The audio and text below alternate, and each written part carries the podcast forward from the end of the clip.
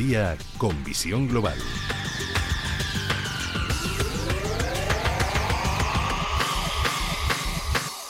Y saludamos a Roberto Moro de Acta Negocios. Muy buenas noches, Roberto. Hola, buenas noches, ¿qué tal? Bueno, ¿cómo hemos empezado junio? Sí, un poco movidito, ¿no? Aunque al final parece que las aguas vuelven un poquito a su cauce en la jornada de hoy, al menos en los índices americanos, lo cual hace presagiar que a poco que terminen así, también mañana puede ser un día de algo de recuperación en los mercados eh, europeos.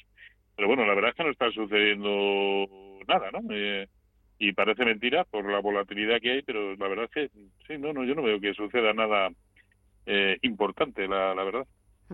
O nada más a lo que añadir, porque ya también tenemos bastante encima. Sí, sí, y además todo lo que vamos conociendo, y creo que lo hemos comentado de, bueno, de, de, un año para acá por lo menos, eh, yo creo que nada de lo que de lo que está sucediendo corre en beneficio de las bolsas, ¿no? Pero bueno, lo hemos también dicho muchas veces, las bolsas siguen dopadas, sobre todo las europeas, eh, porque no, sé, hasta que no veamos realmente y nos digan, no, no, que hoy subimos eh, un cuarto de punto, yo creo que los mercados europeos no se van a dar cuenta de que tenemos un auténtico problema, ¿no? eh, no, no basta que lo anuncien ni, ni que la situación sea la que es, la inflación disparada, los, los PIBs eh, eh, negativos, en fin, mm, pero ahí estamos. Eh, los, los mercados europeos laterales, ¿eh? No, no, ni siquiera cabe decir que estén eh, bajistas, de momento laterales. De momento laterales y cómo, qué dicen los gráficos o qué apuntan los gráficos de cómo, de cómo va a ser este mes de junio. Bueno, mm, a ver, eh, yo, yo sigo mm, eh, creyendo que, que, esto es eh, bajista en el conjunto uh -huh. de los índices a nivel mundial, que lo que estamos viviendo es un rebote. De hecho, eh, hay que ver dónde se está deteniendo el SP500, que es justamente en lo que fueron en su momento los mínimos de, de marzo. Por lo tanto, cabe considerarlo de momento como un pullback. Al tiempo es también el primer nivel de corrección proporcional de toda la caída desde 4.640. Por lo tanto, incluso podría seguir eh, rebotando algo hasta la zona de 4.325 y en principio no debería cambiar nada el escenario. El Nasdaq 100 eh, ni siquiera ha llegado a completar ese pullback ni ha buscado ningún nivel de corrección proporcional eh, de Fibonacci de la última caída, por lo tanto, a mi entender sigue siendo bajista, que, que está eh, está rebotando, bien, rebote, eh, en principio nada más que eso, ¿no? El Eurostox, eh, ¿dónde se ha detenido? También en el 0,618 de toda la caída desde comienzos del mes de abril. Eh, el DAX no puede con los 4.900, eh, perdón, con los 14.900. Uh -huh. Bueno, este es un buen nivel, por encima del cual las cosas pueden empezar a verse probablemente de otra manera en, en Europa, ¿no? Mientras tanto, pues el escenario sigue siendo el mismo y el IBEX que pese a lo bien que lo venía haciendo, sí, pues todo ha sido tratar de superar la resistencia que tenía en 8.880, estuvo dos días por encima de ese nivel, no con los filtros porcentuales suficientes como para, como para dar por válida la ruptura de esa resistencia, y todo ha sido toparse con los 9.000, eh, que por otro lado es la tangencia con la directriz bajista que viene desde junio del año pasado, y para abajo. Por lo tanto, mmm, frío ni calor, la verdad, ni frío ni calor. Nos quedamos eh, en el medio. Eh, eh, la bolsa española o las bolsas europeas, si quieres, empezamos un poco analizándolas más detenidamente. ¿Qué valoración haríamos de, de, cómo se han comportado en el mes de, en el mes de mayo?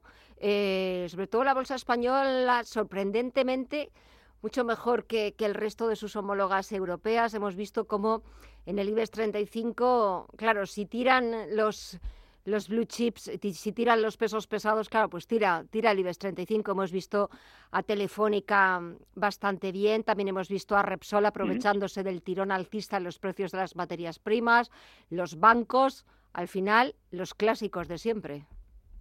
Sí, sí, más Inditex, que en este caso es sí verdad, está también contribuyendo. Inditex, exacto, sí, sí. Sí, ahora sí está contribuyendo también las eléctricas, muchas de ellas, ¿no?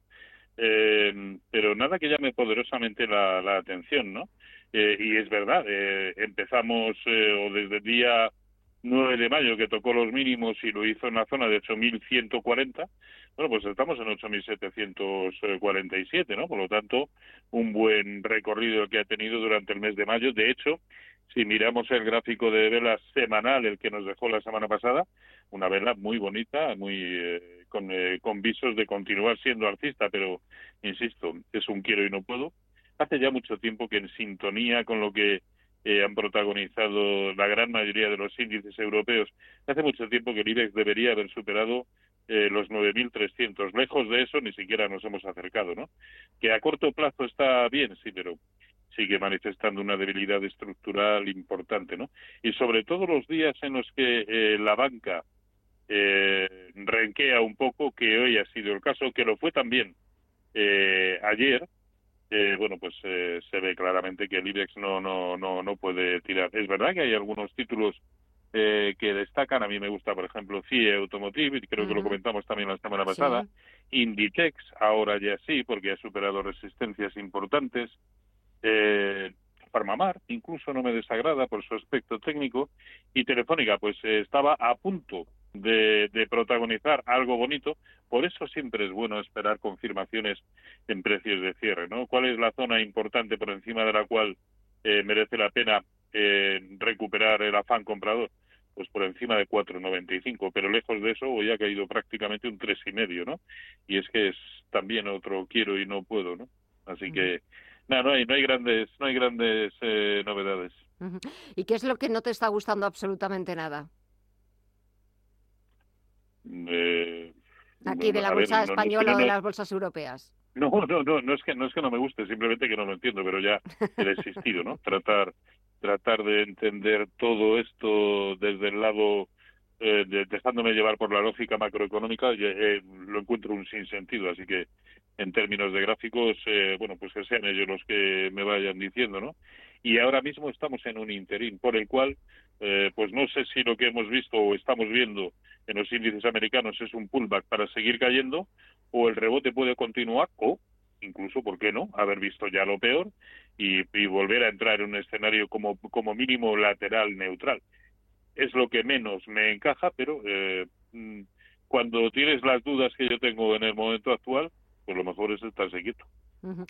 eh, en total, en... esto, esto sí. abre todos los días. Sí, la verdad es que sí, abre todos los días. El mercado de, en el mercado de materias primas, ¿cómo estás viendo al petróleo? Que estos días es cierto que, que lo vimos después de que la Unión Europea anunciara ese acuerdo parcial para embargar el petróleo ruso. Lo vimos dispararse hacia los 120 dólares. Ahora está moderando su precio, pero ¿cómo ves, eh, cómo ves al crudo?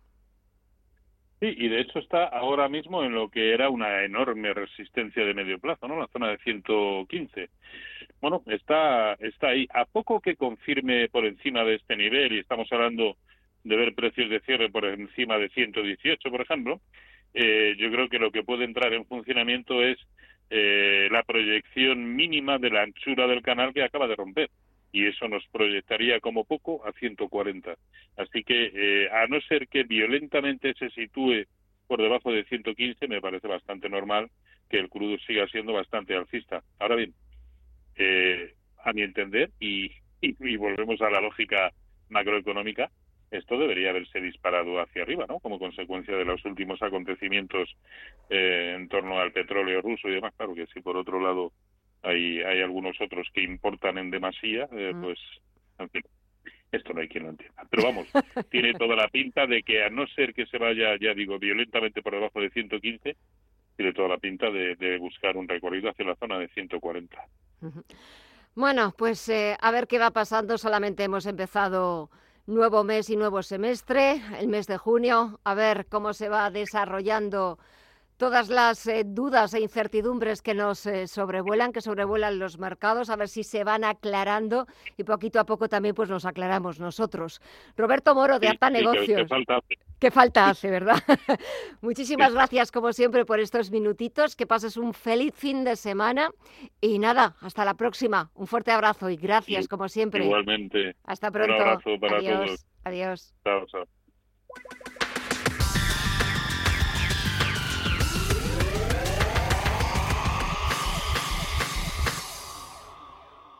Si estás pensando en comprar una casa, entra en cuchabank.es y accede a nuestra oferta hipotecaria. Cuchabank, el banco de tu nueva casa. La Hora de Miguel Ángel es un programa dedicado a la salud y la prevención de enfermedades. Con un lenguaje claro y sencillo, te explica cómo llevar una vida